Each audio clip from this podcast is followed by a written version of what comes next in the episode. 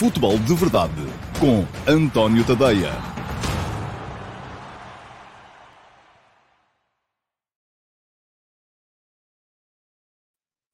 Olá, muito bom dia a todos, sejam muito bem-vindos à edição número 606 do uh, Futebol de Verdade para sexta-feira, dia 20 de maio de 2022. Hoje já com uh, acabadinha de sair aqui, quem tinha ainda a fervilhar, a lista de convocados de Fernando Santos para os próximos quatro jogos da Seleção Nacional. 26 jogadores. Há cinco uh, novas introduções relativamente à última convocatória. Um, da mesma forma, um, dois, três, quatro, cinco jogadores que saem, exatamente. Portanto, mantêm-se 26 convocados, 5 novidades uh, relativamente àquilo que foi a última convocatória. Não há, assim, grandes surpresas. Enfim, eu diria, há aqui uma meia surpresa do meu, do meu ponto de vista. O resto parece-me relativamente um, expectável, pelo menos, mas já lá vamos, mais daqui a bocadinho, falar sobre a Seleção Nacional. Hoje temos uh, um programa cheio de temas.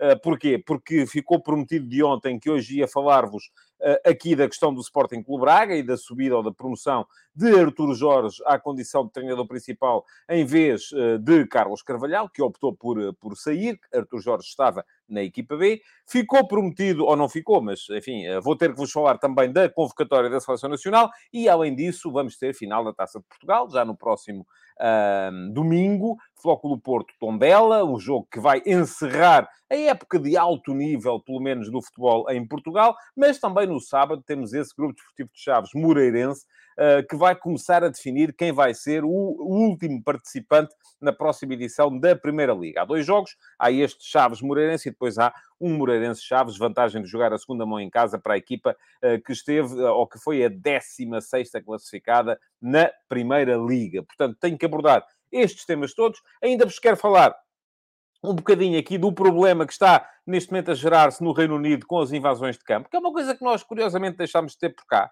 Uh, uh, aquela coisa do último jogo da época, de entrar toda a gente para ir celebrar. Enfim, eu ainda me lembro de ser miúdo e de ver uh, a malta a entrar por aí afora e os jogadores a saírem de slips do campo porque lhes eram tiradas todas as peças de roupa até os deixarem como minimamente apresentáveis porque obviamente não podiam sair nus, eh, e, e, e, isso uh, foi uma coisa que deixou de acontecer por cá, mas que agora parece estar em voga no Reino Unido e que inclusive levou agora à detenção e à, à prisão por 24 semanas uh, de um adepto, salvo erro, do Nottingham Forest, um, por ter agredido o capitão do Sheffield Wednesday. Bom, já vamos falar dessas coisas todas.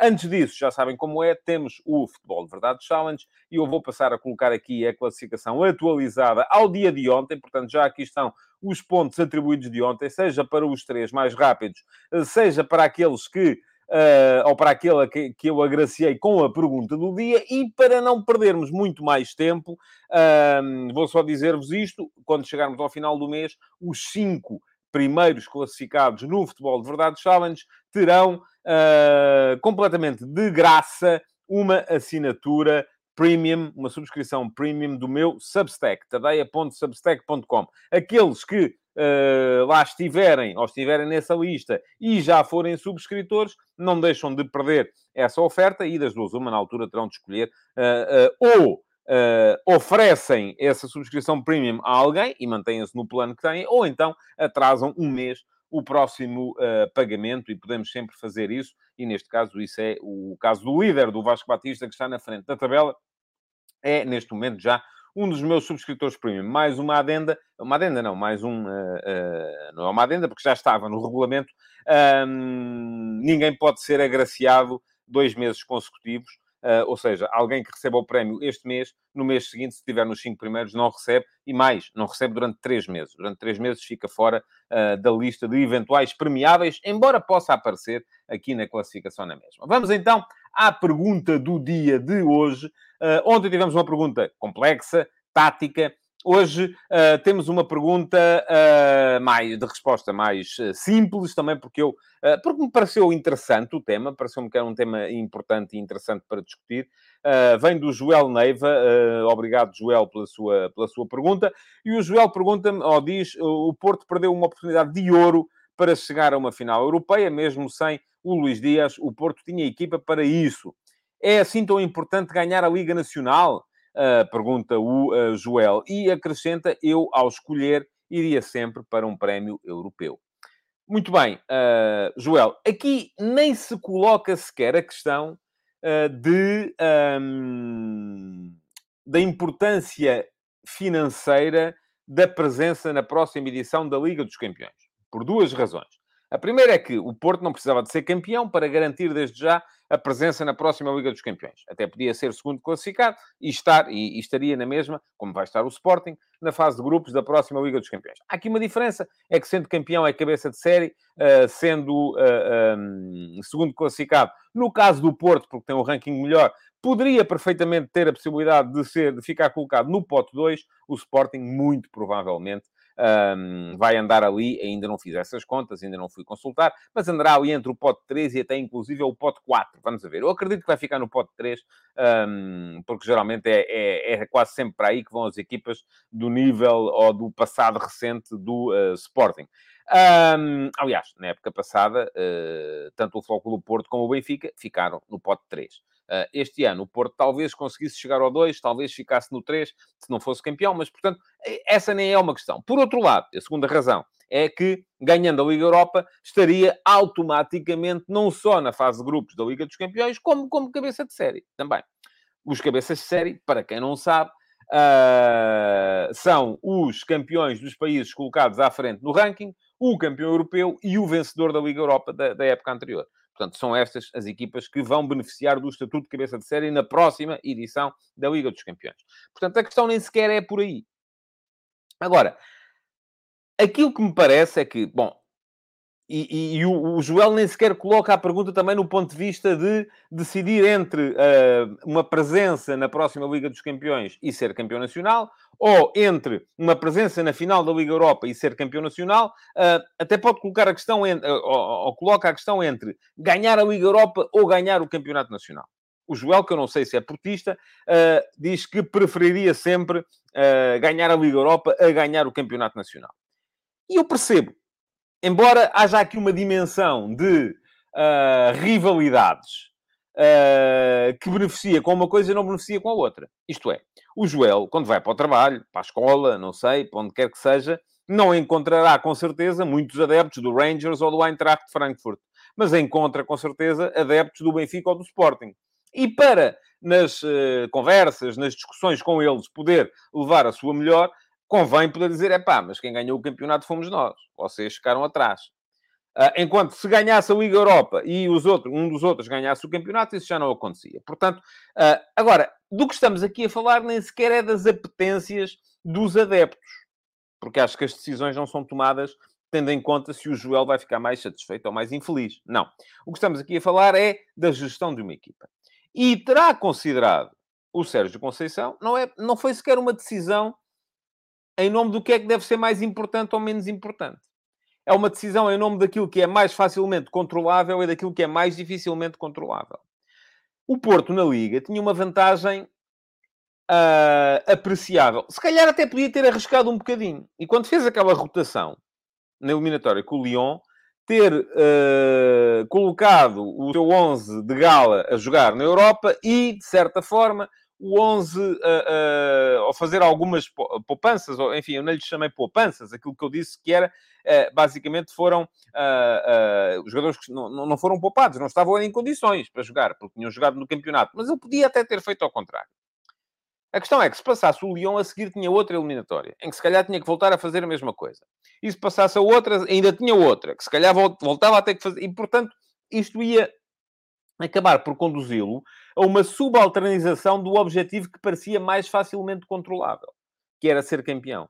Porque ganhar a Liga Europa, enfim, quando o Sérgio Conceição poupa os jogadores contra o Lyon, havia outras equipas ainda muito fortes presentes, mais fortes até do meu ponto de vista que o Eintracht Frankfurt e o, e o Rangers, que acabaram por chegar à final, um, e que se o Porto as apanha pela frente, se calhar poderia correr o risco de perder as duas coisas. Porque as competições europeias decidem-se muitas vezes num jogo e decidindo-se num jogo, são muito mais dificilmente controláveis do que são as competições nacionais, que permeiam regularidade, onde basta uma equipe ir mantendo a sua regularidade e a sua qualidade para poder, se for a melhor, chegar ao final uh, na frente, como aconteceu com o Futebol Clube do Porto. Ora, o que é que vocês têm a dizer sobre isto. Há aqui muitos comentários, uh, mas são todos sobre a seleção. E eu sobre a seleção, enfim, só vou falar mais daqui a bocado. Uh, e, portanto, uh, lamento dizer-vos que na altura em que for falar sobre a seleção, todos estes comentários que vocês fizeram agora, eu já não vou, porque senão tinha que parar o programa. Fazíamos aqui um intervalo, 10 minutos, eu ia ler tudo aquilo que vocês escreveram e poderia eventualmente recuperar aqueles mais antigos. Portanto, vou dizer-vos aqui uma coisa. Se gostam de se queixar de que eu não leio, e há, às vezes aparece aí quem o faça, que eu não leio os vossos comentários, uh, tentem comentar uh, em cima do acontecimento. Eu sei que a seleção está quente neste momento, está toda a gente a discutir seleção. Eu vou falar da seleção mais daqui a bocado. Uh, e, portanto, uh, nessa altura, sim, uh, falarei do, do tema. Há aqui um comentário do Ruben Lima que diz em relação a isto: eu uma vez perguntei ao Tadeia se o campeão em Portugal normalmente não tem feito boas campanhas europeias. Assim tem sido nos últimos anos. Sim, porque eu, enfim, não tenho aqui agora de cabeça os, os, os números. Uh, Uh, mas aconteceu algumas vezes, eu acho que tem sido relativamente raro uh, as presenças das equipas portuguesas nos quartos de final da Liga dos Campeões. E uh, nos últimos anos isso aconteceu com o Futebol do Porto algumas vezes, aconteceu com o Benfica algumas vezes. E creio que a última vez, e posso estar enganado, e se estiver, não me levem a mal, mas estou a falar de cor. Creio que a última vez que uma equipa conseguiu ao mesmo tempo ser campeã em Portugal e chegar aos quartos de final da Liga dos Campeões aconteceu uh, com o Benfica do Rio Vitória. Uh, por favor, não vejam nisto nenhuma, uh, porque eu não tenho a certeza daquilo que estou a dizer. e se estiver enganado, corrijam-me que eu darei nota. Mas creio que o Porto, nos anos em que chegou, em que foi campeão, foram os anos em que lhe correu pior a Europa. E o Ruben é portista, portanto, para, para estar a, a, chamar a atenção para isto, é porque com certeza devo estar a dizer uma coisa, uma coisa certa. Mas um, enfim, pode, pode, posso estar de facto, de facto enganado. Uh, enfim, estamos a ver, estou aqui a ver se consigo descobrir mais comentários relacionados com este, uh, com este tema. Uh, diz aqui o António Raposo, nos anos 80, qualquer equipa preferia ganhar a taça UEFA ao campeonato português. Um, eu lembro, por exemplo, o Porto em 87 é campeão da Europa e o campeão nacional ao Benfica. Uh, no ano seguinte, o Benfica vai à final da, da, da, da, Taça dos Campeões Europeus e creio que o campeão aí é o Porto. Uh, portanto, é, era de facto muito difícil. Um, era muito difícil conseguir uh, acumular as duas, as duas coisas. mais comentários, diz aqui o Pedro Barreira, também é preferível ganhar a Liga Europa ao sair da Champions nos oitavos. Uh, também acho que sim, embora do ponto de vista financeiro, sair da Champions nos oitavos, se calhar, dê mais, dê mais dinheiro. E diz o Rui Miguel Alves Coelho que o ideal seria ganhar as duas coisas. Oh, meu, eu até lhe digo mais, o ideal seria ganhar tudo. Uh, e, e, e, isso acaba por ser... Um, acaba por ser... Muito bem, isto é muito comentário sobre a seleção. Um, acaba por ser o ideal, claro. Agora, se é possível ou não Uh, vamos a ver. Diz aqui o Márcio Souza, fala no Porto do João Ferreira, sim, mas o Benfica do Rio Vitória é depois. Uh, e o Sérgio Costa fala do André Vilas Boas em 2011. Sim, o Benfica do Rio Vitória é depois. Portanto, eu disse a última. Uh, não sei se voltou a acontecer. Aqui o Tiago Barbosa diz que aconteceu com o Sérgio Conceição na primeira época, se não me engano. É possível, não tenho a certeza. Eu, eu creio que quando o Porto é campeão em 2020, coincide com aquele ano em que é eliminado pelo Krasnodar, Posso estar enganado, porque isto às vezes as coisas depois baralham-se aqui um bocadinho. Este ano é campeão e sai na fase de grupos. Uh, uh, o 2018, assim, de repente não estou a ver, mas é capaz. Uh, mas enfim, o Hugo Macedo também me vem aqui dizer, falar do Sérgio do primeiro ano. Talvez tenha acontecido, acredito que sim. Bom, vamos seguir em frente e vamos para as perguntas do dia, porque temos muitos temas para, para discutir uh, ainda hoje, e para isso eu tenho que voltar aqui ao início da timeline de comentários. Há muito comentário já aqui no chat em direto, e hoje volto ao Vasco Batista a conseguir os uh, três pontos, porque foi o mais rápido. E pergunta-me o Vasco Batista, bom dia. Ontem Frank Lampard conseguiu garantir a permanência do Everton. Podemos dizer que há treinadores especializados em garantir este tipo de objetivos, sobretudo motivação. Eu acho que não, Vasco, sabe? Ah, eu acho é que, enfim, a motivação faz falta para qualquer objetivo. Se me disser assim, há treinadores especializados uh, na vertente motivacional, eu já lhe digo que sim. Uh, creio. Agora, uh, a vertente motivacional é tão importante para conseguir a manutenção como é importante para conseguir a qualificação europeia, como é importante para conseguir ser campeão, como é importante para conseguir subir de divisão. É a vertente motivacional é importante em tudo. Aliás, é das vertentes mais importantes no futebol hoje em dia. Uh, portanto, uh, sim, percebo a sua pergunta, concordo em parte com ela, só não concordo com a aplicação que faz à, à ideia da, do garante da motivação. Dois pontos para o Amadou Jaló, que era terceiro e assim vai uh, superar, a não ser que depois, de repente, o, o, o, segundo classificado, o Miguel Timóteo, faça a pergunta do dia. Vamos a ver. Uh, vai superar o Miguel Timóteo e passar para segundo lugar. Uh, e diz-me então o Amadou Jaló, uh, na sua opinião, qual a diferença da arbitragem portuguesa no período de Pedro Proença e pós-Pedro Proença, que foi o último árbitro português a apitar uma grande final? Bom, não, eu não sou uh, de todo especialista em árbitros nem em arbitragem. De qualquer modo, escrevi hoje sobre o tema uh, e podem ler o texto. Aqui vou colocar depois no diferido um card para lerem o meu último passo de hoje, porque eu continuo a achar que na questão da arbitragem, os árbitros têm culpa, porque basicamente eu acho que muitos deles são pouco corajosos, mas uh, não são os únicos culpados. Há ali culpas dos jogadores, que são muito fiteiros e simulam muito. Há ali culpas dos clubes, uh, que passam a vida a fazer comunicação uh, tóxica sobre arbitragem e por isso levam a que os árbitros sejam mais defensivos e tenham mais medo de aparecer na, do que outra coisa naqueles programas. Há culpas dos, dos, jornalistas, dos comentadores, que passam a vida a pedir mais, este lance devia ser amarelo, este devia ser penalti, este devia ser, enfim, toda a gente. E depois queixam-se, têm pouco tempo útil de jogo, mas uh, quando estão a fazer comentários na televisão, descobrem sempre ah, ali um contacto e tal. E, portanto, querem é mais penaltis, mais cartões, mais faltas, mais tudo.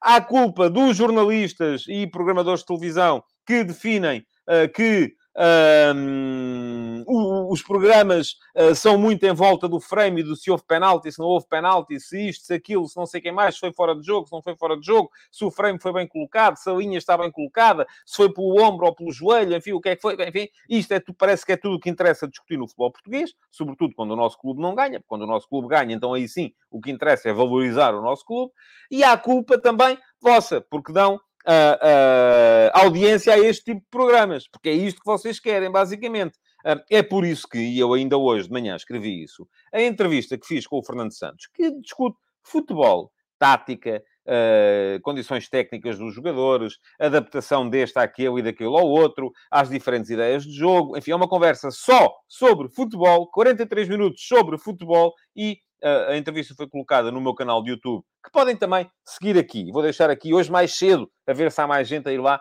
seguir o canal. Foi colocada no domingo à noite e ainda há bocadinho de manhã ainda não tinha chegado às 3 mil visualizações. Se eu de repente for fazer uma, um tempo útil, um programa de tempo útil, com um uh, adepto daqueles uh, uh, que basicamente o que vem cá fazer, ou então, melhor ainda, com três adeptos que andam aqui depois todos à batatada a dizer não, o meu clube é que é roubado, o meu é que é, o meu é que é, aquilo dispara e se calhar tem 10 vezes mais visualizações. Uh, agora, não é esse o meu, um, não é esse o meu, o meu setor.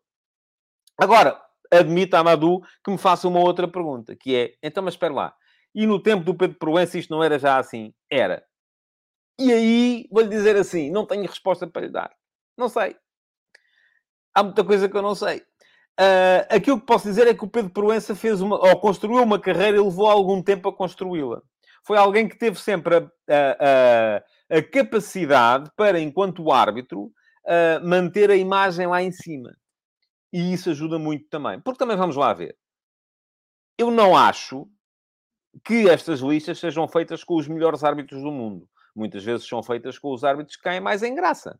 E muitas vezes também sabemos que vale mais cair em graça do que ser engraçado.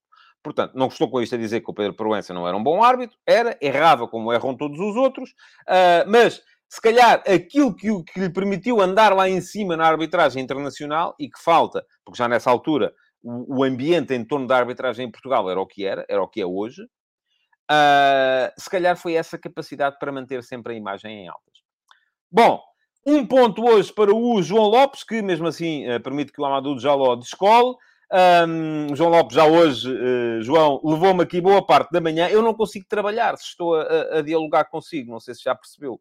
Uh, o João não pode estar à espera de continuar a deixar perguntas no, no, no, YouTube e eu respondo, e o João deixa perguntas de duas páginas cada uma, e eu respondo, e o João a seguir, 10 minutos depois, pimba, já tem uma, uma tréplica, e eu tenho que lhe dar uma quadréplica, e depois o João vem com uma quintéplica, e por aí afora, e a gente não, não sai dali, e eu preciso de fazer coisas. Uh, e sobretudo, João, um, já lhe respondi a isso que está aqui a dizer, está lá, uh, nos comentários escritos ao uh, Futebol de Verdade de ontem. Mas vou responder outra vez aqui agora, muito rapidamente. Vou-lhe já dizer uma coisa: não vou querer réplicas. Porque senão não saímos daqui e não discutimos mais nada. Portanto, se quiser, pode deixá-las e depois até se pode queixar e vir dizer que é ostracizado e tal, mas eu não vou, não vou ler mais respostas àquilo que vou dizer agora. O que é que foi a mesma coisa que eu disse na altura. Pergunta-me João. Deve ser punido um jogador que sofre penaltis por chegar primeiro à bola do que os adversários? mesmo quando é o próprio adversário que admite que fez penalti. Varela, e neste caso Varela, o guarda-redes do Vitória Sport Clube, uh, que esteve no uh, Futebol Total do Canal 11 no outro dia, deixou a nu uma série de comentadores. Ou, como vê, continuo vestido. Portanto, não, não sou eu. Vou dizer aquilo que disse na altura e vou repetir. A propósito, eu acho extraordinário que estejamos hoje, dia 20 de maio de 2022, a discutir um penalti de abril mas pronto, está aqui, foi uma das três primeiras perguntas, portanto eu tenho que cumprir o, o, o regulamento e tenho que uh, ler a sua pergunta e responder. O Pedro Carvalho diz que o João tem que marcar um jantar. Eu há bocado estava a pensar, ó oh, João, e não me leva mal, vou dizer. Eu disse assim: não, não posso dizer isto, senão o João fica chateado comigo. Mas o João não precisa de um jornalista, o João precisa de um amigo para discutir estas coisas. E é um bocadinho nesta, nesta, nesta ideia. Portanto, agarre nos seus amigos, que os têm seguramente. E a sério, os penaltis de Abril vá discuti-los com eles. Uh, porque, uh, aliás, o Amadou também diz que eu e o João devíamos almoçar um dia destes e discutir futebol. Bom, vamos lá, vou-lhe responder. O que é que eu acho sobre o lance? Primeiro, o Taremi, aliás, eu respondi, até vou abrir aqui para não, para não me enganar, porque uh, se é que eu consigo abrir aqui a coisa, se calhar não consigo, e vou perder tempo. Não, não, não, não interessa. O Taremi desvia a bola, eh, toca a bola primeiro, chega primeiro à bola do que o Varela, desvia a bola do Varela para a sua, dele, Taremi, direita. O Varela vem em, uh, sai a deslizar uh, para tentar chegar à bola e não chega. Terceiro ponto. O Taremi, a bola está para a direita, mas ele arrasta a perna esquerda para o lado esquerdo. Quarto ponto. Mesmo que ele não fizesse isso, o Varela provavelmente derrubá-lo-ia. Estou convencido disso. Quinto ponto, ele fez. Ou seja, ele arrasta, e o João já veio dizer que não, mas sim, ele arrasta. Qualquer pessoa que queira ver aquilo com olhos de ver, o Taremi arrasta a perna para o lado esquerdo. E porquê é que ele o faz? Falo para aumentar a probabilidade de ser tocado. Segue-se. O que é que se segue? O Varela derruba o Taremi. É penalti. Sim, eu disse na altura. Aceito perfeitamente a decisão de que o árbitro marcar penalti. Agora, há aqui uma questão subjacente que é filosófica. Que é, devemos premiar o jogador que uh, tenta uh, potenciar a hipótese de haver contacto com o guarda-redes ou devemos castigá-lo? E castigá-lo não é mostrar-lhe amarelo por simulação, que não há ali nenhuma simulação. Uh, castigá-lo é e é isto que diz aqui o Rafael Mota. O Varela também disse, eu não vi a entrevista do Varela, confesso, eh, que o Taremi foi rato. Um, Castigá-lo é não o premiar. Agora, isto não está na lei. Não. O que estou aqui a debater é uma questão filosófica, não é? Obviamente é penalti, sim, senhores. Uh, eu acho que não. O João acha que sim. O João acha que uh, deve ser premiado um jogador que tenta potenciar a hipótese de ser derrubado. Agora, onde eu me separo definitivamente, e não estou sequer para isso, e veio aqui dizer o Apocalipse Forever, pensei que os jornalistas lidassem bem com opiniões contrárias. Eu lido. Com o que eu não lido bem é depois, quando queremos fazer, uh, ocular-me a agendas anti-Porto, como é aquilo que o João está a fazer. O João chega ao ponto. Eu, se tivesse uma agenda anti-Porto, não tinha vindo dizer, como vim, que, o, por exemplo, em Braga, há um penalti do tamanho do estádio não marcado sobre o, uh, um, Evan Nilsson. Mas do tamanho do estádio. Eu disse aqui, não percebo como é que não é marcado. Isto é a minha agenda anti-Porto. E depois o João não só vai mais... Como, chega ao ponto de dizer... Não, não, porque é por isso é que deixou de haver portistas a ver o futebol de verdade. Eu não sei se há portistas ou não há. O João tem essa capacidade. Estão aqui neste momento 216 pessoas. Sabem com certeza. Uh, o João sabe que 221 neste momento. O único portista que cá está é ele. Não há cá mais nenhum, aparentemente. Uh, e mais. E depois vai ao ponto de dizer que o, uh, um, que é por isso é que eu não consigo fazer nenhuma entrevista a ninguém da estrutura do Porto. E lançou uma pergunta. Há quanto tempo é que você não entrevista uh, ninguém do, do, do, do, Porto? E eu já lhe respondi lá e vou responder aqui outra vez. Olha, já aqui apareceram três portistas aqui, no, num minuto. O Miguel Maia, o Márcio Souza, o Pedro Tiago Mendes. Um, e o Apocalipse Forever diz... Uh, há que respeitar as opiniões de todos, mesmo. Mas eu respeito. Agora, posso contrapor ou não? Eu estou aqui para defender as minhas. Quando o João vem dizer que, olha, ia tanto portista, meu Deus.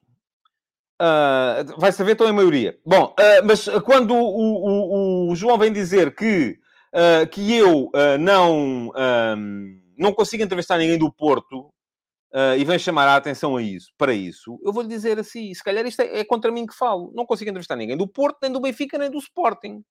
Porquê? Porque neste momento os clubes estão, uh, uh, para eles também, é como aos penaltis. As entrevistas são prémios. E são prémios dados a quem uh, vem falar de acordo com uma determinada filosofia. Pronto. Vamos dizer assim. Eu tenho sempre esperança que isso venha a mudar. Eu todos os anos peço entrevistas. Até hoje não me dão. Pronto. Epá. Ok, agora, se para ter as entrevistas eu tenho que dizer aquilo que, que manda a voz do dono, então esqueçam, não vai acontecer e vamos continuar a não ter entrevistas, e provavelmente o tempo útil acaba à primeira edição. Pronto, é assim a vida. Vamos seguir em frente, um, porque temos temas do dia para falar hoje. E vou retirar daqui o, uh, a classificação do Futebol de Verdade Challenge uh, e vou colocar em rodapé o link para o meu Substack, tadeia.substack.com. Ainda ontem saiu mais um episódio do F80. Podem lê-lo aqui, Uh, uh, ontem quem saiu foi Jorginho. O Jorginho foi um defesa central que tem uma história uh, muito interessante. Veio para Portugal porque queria libertar-se do, do Madureira. O Madureira, ele na altura era da seleção paulista. Paulista, não, carioca, para isso. Paulista. Olha, agora já não sei. Um, de uma seleção estadual no Brasil para, um, para poder e, e, o Madureira, que era um clube de segunda divisão, não queria libertar. Ele acabou por pensar em vir para Portugal, porque tinha cá um tio uh, na equipa técnica, um ex-jogador uh, do, um, ehm, do Porto e do Varzim, uh, estava na equipa técnica do, do Académico de Viseu, veio numa ideia de vir a ser amador, mas não veio mesmo como profissional e depois fez uma belíssima carreira. chegou à Boa Vista, não vingou, teve que baixar um patamar. Foi uma das armas do Chaves Europeu do uh, Raul Águas, uh, chegou depois a seguir ao Sporting uh, e, e, além disso, o, o, o, no Sporting também não teve muito espaço, acabou depois ainda a jogar no Famalicão, fez uma belíssima carreira na nossa primeira divisão, está no F80 de ontem. Podem saber toda a história dele indo ao link que eu deixei ali há bocado. Hoje vamos ter mais um episódio do F80. Temos todos os dias, todos os dias, um antigo uh, herói da nossa primeira divisão. São 100 anos de futebol de competição nacional que vamos celebrar no mês que vem. Uh, e todos os dias eu trago aqui um dos heróis. E heróis são aqueles que jogaram. Não são os árbitros, não são os dirigentes, não são, são os que jogaram, são os que estiveram dentro do campo. Se quiserem adivinhar quem é o jogador que está hoje no F80, hoje tem mais tempo, porque o programa ainda está um bocadinho mais longe do fim. E por isso mesmo um, podem deixar aqui nos comentários as vossas ideias. É um jogador que faz anos hoje, uh, jogou uh, no, no, futebol português uh, na década de 80 e 90. Um, pronto, já estou a dar mais ajudas do que devia. Se alguém conseguir adivinhar, eu venho aqui dizer quem é. A história sai às 15 horas. Ó oh, João, a sério, para lá com os penaltis, que eu não vou continuar a discutir penaltis. Um, Bom, vamos lá. Uh... Agora o que é que temos? Ah, vamos passar aos temas do dia, era isso que eu tinha a dizer. Bom, e então, os temas do dia, hoje, uh, vamos começar com a seleção. Eu tenho que olhar aqui para, para, para, para a lista. E agora sim, aqueles comentários todos que puseram lá atrás, e que eu não vou conseguir recuperar, porque senão tinha que parar o programa, podem pôr outra vez. E eu, uh, nessa altura, agora sim poderei, eventualmente, uh, lê-los. Bom, há cinco novidades na lista de Fernando Santos para os quatro jogos da Liga Europa, que, da Liga das Nações que aí vem sai um dos laterais. Eu, na altura, tinha dito que havia um lateral a mais. Na altura, tinham 25 laterais, porque o Cancelo estava castigado para o primeiro jogo. E achei, mesmo assim, achei demasiado. Achei que podia ter vindo mais um central ou mais um médio. Uh, e desta vez, como não tem castigos, o Fernando Santos, de facto, abdica de um lateral. E é o Cédric que cai. Continua o Cancelo e o Dalo à direita, o Nuno Mendes e o Guerreiro à esquerda. Os guarda-redes são os mesmos. Um, e depois saem, uh, mesmo assim, três centrais para entrar em dois. Uh, José Fonte não está convocado e para aqueles que passam a vida a pedir renovação, pronto, já não está o José Fonte. O Gonçalo Inácio e o Tiago Jaló, que foram convocados na última, na última lista para virem uh, fazer uh, uma primeira aclimatação, saltam fora deste momento. Entram o David Carmo, na mesma ideia também, do meu ponto de vista, aclimatação, e o Domingos Duarte, que já lá esteve e regressa Uh, e, portanto, Portugal enfrenta estes jogos com quatro centrais, sendo que eu neste momento já conto o Danilo como central e acho que é isso uh, que o uh, Fernando Santos quer para o Danilo. Pepe, Danilo, David Carmo e Domingos Duarte. Se eu acho que devia estar o Gonçalo Inácio, acho que sim. Se eu acho que devia estar o David Carmo, acho que sim. Agora, se eu acho que devia estar o Danilo, acho que sim também. Há essa questão de tanto o Gonçalo Inácio como o David Carmo estarem habituados a jogar uh, com, uh, com, com esquemas de três centrais. Eu volto a dizer, não estou muito convencido que seja uma grande diferença. Mas Fernando Santos acha que sim e, portanto, abdicou de um para ter o outro. Vamos a ver o que é que vai, uh, o que é que vai sair dali. Uh, aquilo que me parece é que dificilmente uh, o Fernando Santos vai apostar tanto no David Carmo como no uh, como apostou pouco, não, não apostou na altura no, no, no Gonçalo Inácio, uh, e que uh, os centrais da seleção nestes jogos vão ser o Pepe, o Danilo e eventualmente o Domingos Duarte, em algum jogo mais, menos complicado. Mas acho que a dupla inicial vai ser claramente Pepe Danilo. Depois, isto permitiu a meio campo manter todos os médios que estiveram na última convocatória e a entrada do João Palhinha e do Rubem Neves. Uh, e alguém aqui vinha falar sobre. Ah, mas ah, vou aqui olhar para os vossos comentários uh, relativamente a isto. Um, o Diogo Esteves diz que o Cédric já não é jogador de seleção há muito tempo. O João Lopes, que finalmente o Fonte está de fora. Uh, o Ruben Lima diz que o Palhinha foi convocado, deve ter sido para ajudar o Sporting a vender. Não, o Palhinha só não esteve na última porque na altura não estava a jogar. Agora está a jogar. Agora, se me disser assim, o Sporting pôs o Palhinha a jogar eventualmente para conseguir que ele fosse convocado para conseguir vendê-lo. É possível, mas o Palhinha, antes de perder uh, uh, o lugar como médio centro no Sporting, para o Ugarte, depois de se lesionar, era o titular da seleção. Foi o titular da seleção no final do ano passado. Um, o, o João Lopes ainda vem dizer não se entende como é que Domingos Duarte tem lugar e Inácio não. Enfim, é a sua opinião. Uh, o Diogo Silva já acha que Domingos Duarte é que é. Portanto, conforme se vê, temos aqui uh, uma. Cada, cada cabeça a sua sentença. E aquilo que nós temos todos que aceitar é que uh, a, a, cabeça do Fernando Santos é que dita a sentença. Mas, bom, estava a dizer, no meio-campo entram então o Palhinho e o Ruben Neves, que só não tinham estado na última convocatória porque não estavam em condições. O Palhinha não estava a jogar, o Ruben Neves creio que estava lesionado. E na frente entra o Ricardo Horta, finalmente, e muita gente já, uh, muita gente já veio aqui dizer que. Uh, eu próprio já vim aqui várias vezes bater-me pela, uh, pela convocatória do, do... eu não sei se o Jorge já está a falar a sério ou a brincar quando diz que o Meixedo estava bem no lugar do Patrício. Uh, se estava a brincar, foi uma brincadeira com piada. Se estava a falar a sério, enfim, não, não creio. Uh, mas uh, muitas vezes eu vim aqui uh, também debater e defender a entrada do Ricardo Horta. Agora, a questão aqui é muito simples.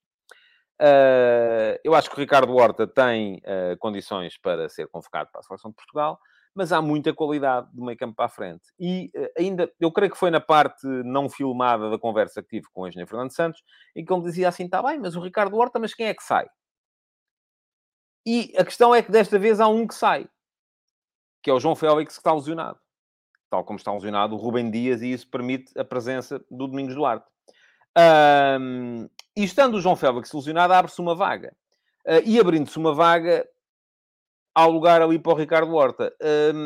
Sou sensível a essa ideia, porque a minha questão é: Otávio, Ronaldo, Jota, André Silva, Leão, Gonçalo Guedes, quem é que sai para entrar o Ricardo Horta? Quem é que de repente é pior a ponto de poder entrar o Ricardo Horta?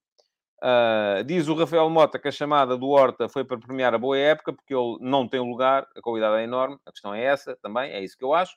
Um, e o João Ferreira uh, pergunta pelo Rafael Leão, o Leão está lá, o Leão está convocado.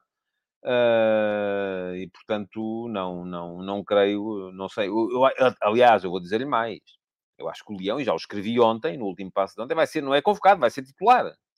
Eh, porque neste momento eh, faz todo o sentido que ele seja, que ele seja titular. O Hugo Fernandes diz que quem sai é o Gonçalo Guedes. Enfim, eu acho que o Gonçalo Guedes não é, é de facto o elo mais fraco ali. Uh, mas daí até ser pior jogador que o Ricardo Horta, já tenho muitas dúvidas. Já tenho muitas dúvidas. Uh, bom, Uh, e o Ruben Lima veio aqui destacar o facto de, mais uma vez, não haver ninguém do Benfica. E olha, não é por, por estar o Otávio, com certeza. A questão é que não há mesmo ninguém do Benfica que possa ser convocado neste momento. Uh, o Diogo Silva perguntou-me se eu vi a convocatória de Sub-21. Não, não vi. Estava aqui a fazer o futebol de verdade. Assim que o Fernando Santos acabou de ler a lista, comecei o programa. Portanto, não posso ter visto. Não tenho nada a dizer sobre, sobre isso.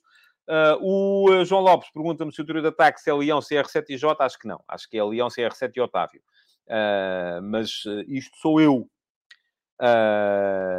acho que o Rafael Leão vai entrar para o lugar do Jota. E aqui a questão é a tática. É o facto de eu achar que precisamos de mais gente capaz de controlar a bola e de menos gente capaz de pedir no espaço. Mas isto tem a ver... Vão ver a entrevista. O Fernando Santos, sem dizer isto, explica.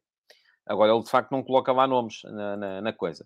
Seguindo em frente, vamos ter uh, no fim de semana uh, o. Ora, muito bem. Uh, não, mais nada. vamos ter no fim de semana o, a final da Taça de Portugal.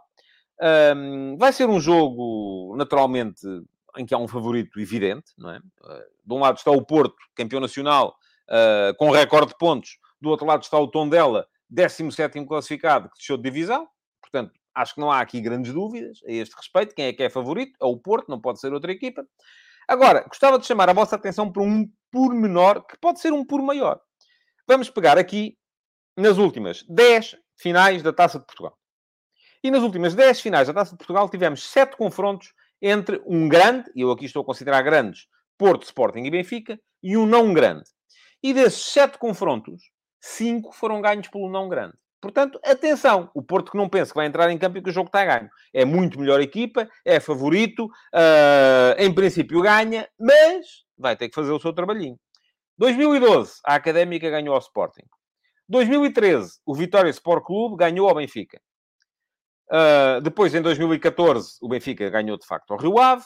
Em 2015, o Sporting ganhou ao Braga, mas ganhou nos penaltis. Uh, e depois de estar a perder por 2 a 0 e com um jogador a menos. 2016, o Braga ganhou ao Porto. 2017, o Benfica, de facto, ganhou ao Guimarães. Eu disse 5 em 7, não, é 5 em 8.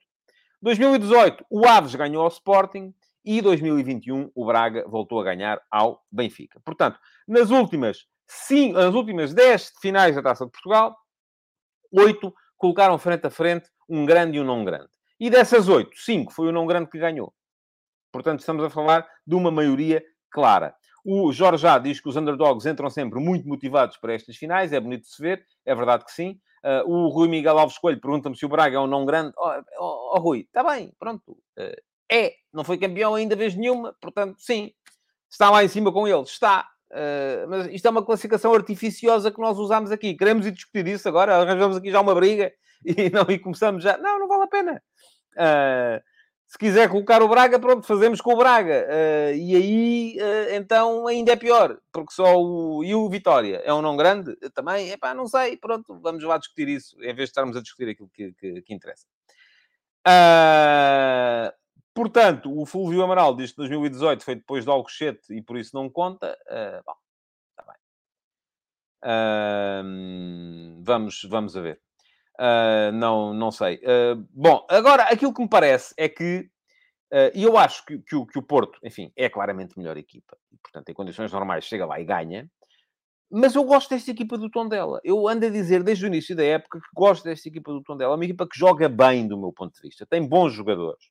Gosto do Rafael Barbosa, gosto do Tiago Dantas, gosto do Salvador Agra, um jogador fortíssimo em contra-ataque, difícil de desarmar, uh, muito objetivo, com olhos para a baliza. O uh, uh, Daniel dos Anjos é um bom ponta de lança. O João Pedro é um médio uh, uh, possante, com boa... Um da Barreira é um médio capaz de jogar, que eu acho que, além de ser rigoroso na marcação, é um jogador capaz de, de, de promover uma boa posse de bola. Uh, o Neto Borges é um lateral muito, muito interessante também. Portanto, eu acho, eu acho que um, eu acho que de facto o, o, o Tondela é uma boa equipa. A classificação final da Liga não faz jus àquilo que foi a época do Tondela ou àquilo que é a equipa do Tondela.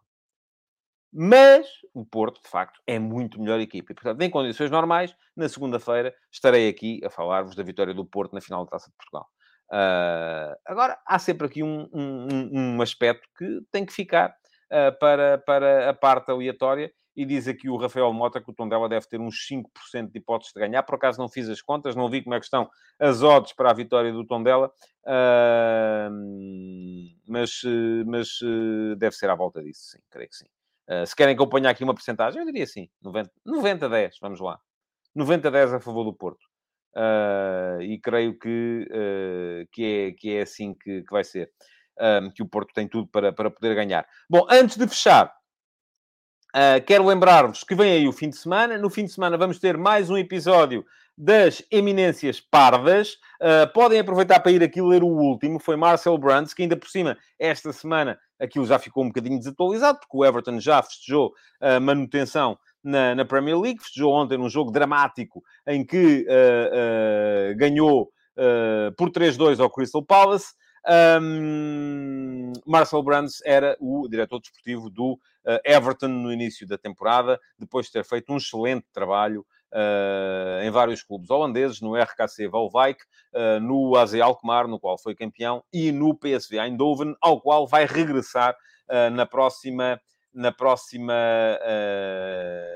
época. Portanto, vai ser outra vez diretor desportivo do PSV. Isto, como diz o Josias, também é verdade. Fim de semana de estalo em Inglaterra e em Itália, sim. Vamos ter as decisões dos títulos na Série A e na Premier League.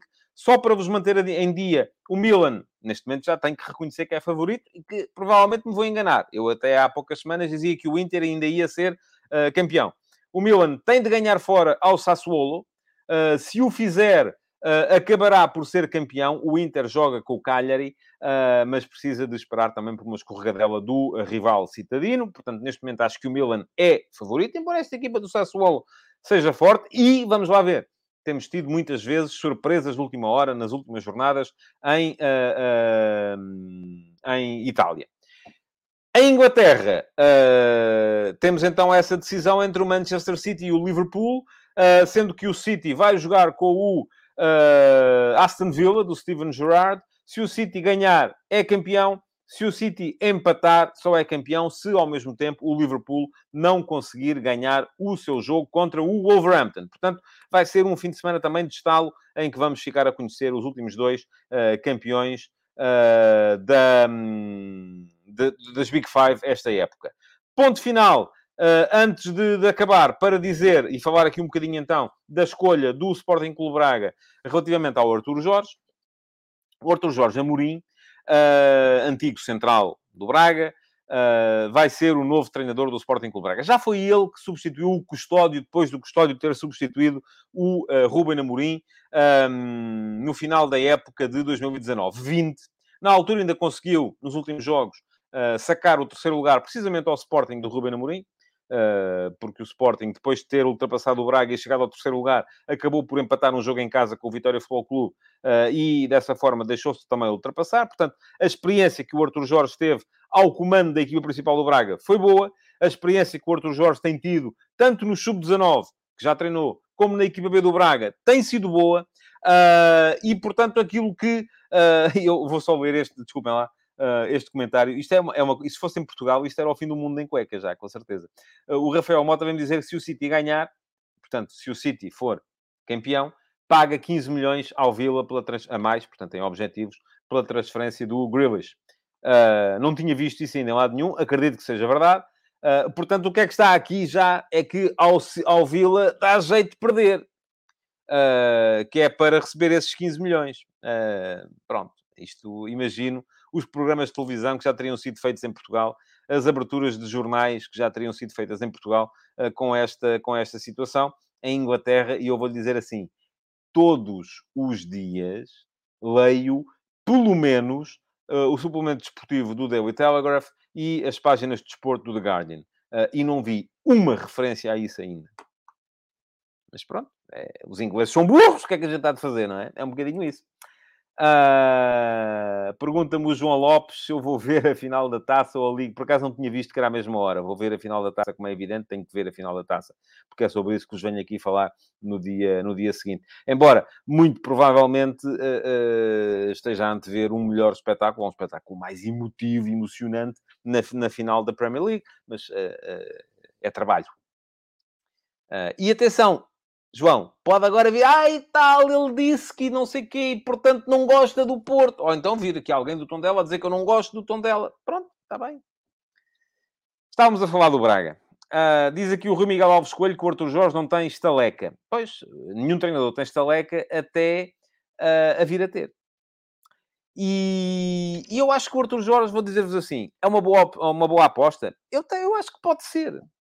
O Arthur Jorge é um tipo uh, que eu tenho a felicidade de conhecer pessoalmente, assim, não somos amigos, não, não somos, mas conheço pessoalmente, uh, porque é um jogador da minha geração, vamos lá, ele é mais novo do que eu, mas eu já era jornalista quando ele começou. Uh, e, e, e, é um tipo que sempre foi super correto, sempre foi super educado, sempre foi... Uh, fez um bom trabalho por onde tem passado. Agora, se vai ser ou não uma boa aposta, pode ser, pode não ser, pode dar certo, pode dar errado. Quando se aposta num treinador novo, nunca há certeza absoluta de vir a dar certo. Eu acho que tem tudo para vir a dar certo. É um, é um antigo jogador da casa, é um jogador do Braga, é um homem de Braga e, portanto, tem tudo para vir, do meu ponto de vista, a dar certo. Diz o João Costa que Salvador foi pouco ambicioso. Uh, o João Lopes que ficou desiludido porque o Ricardo Soares uh, não, não ter... Eu, eu, eu quero, vou, vou, vou dizer isto, e o Paulo Neves, não sei se está aí hoje, vai ficar se calhar triste comigo. Uh, eu quero uh, e fico feliz que o um, Ricardo Soares possa fazer, ou possa voltar a mostrar em Barcelos, no Gil Vicente, a razão pela qual fez um grande, um grande trabalho esta época. E espero que o Gil Vicente consiga manter grande parte da sua equipa para isso poder vir a ser, a ser feito assim. Uh, o Neto diz que o Bruno Pinheiro era o homem certo. Eu não sei o que é que o Bruno Pinheiro fez assim de tão extraordinário, fez um bom trabalho no Estoril, sim, é verdade, mas o, o, o, o, Arthur Jorge também tem feito bom trabalho por onde tem, por onde tem passado. Um, bom, uh, o Apocalypse Forever vem aqui falar do ESPN um, FC. Não, não, não tenho ouvido ultimamente, por acaso. Bom, enfim, não interessa. Estamos a chegar ao fim. Quero lembrar-vos ainda, então, naturalmente, que podem voltar amanhã para mais. Amanhã não, amanhã é sábado. Eu é que não paro, mas amanhã é sábado. Podem voltar segunda-feira para mais uma edição do Futebol de Verdade. Entretanto, subscrevam o canal uh, ou inscrevam-se no canal. Isto tem que crescer. Uh, e uh, ativem as notificações. Ativem o sino. Está lá um sino, é clicar em cima do sino e, e quando vos perguntarem se é para ativar as notificações, digam que sim. Só para chatear. Uh, que é para cada vez que eu uh, apareço em, em direto ou que coloco uma nova emissão de uma coisa qualquer, vocês serem avisados. Atenção, o António Tadeia publicou isto ou aquilo ou aquilo outro. E assim vocês podem ver uh, e eu tenho mais facilidade em conseguir visualizações. Muito obrigado por terem estado aí. Bom fim de semana. Aproveitem para ver futebol. Vejam tudo aquilo que acharem por bem. Uh, se vos apetecer ver a final da taça, vejam a final da taça. Se vos apetecer ver a, taça, uh, a Premier League, vejam a Premier League. O importante é que vejam futebol e que passem um bom fim de semana. Muito obrigado por terem estado aí então e até amanhã. Uh... Futebol de verdade, em direto de segunda a sexta-feira, às 12h30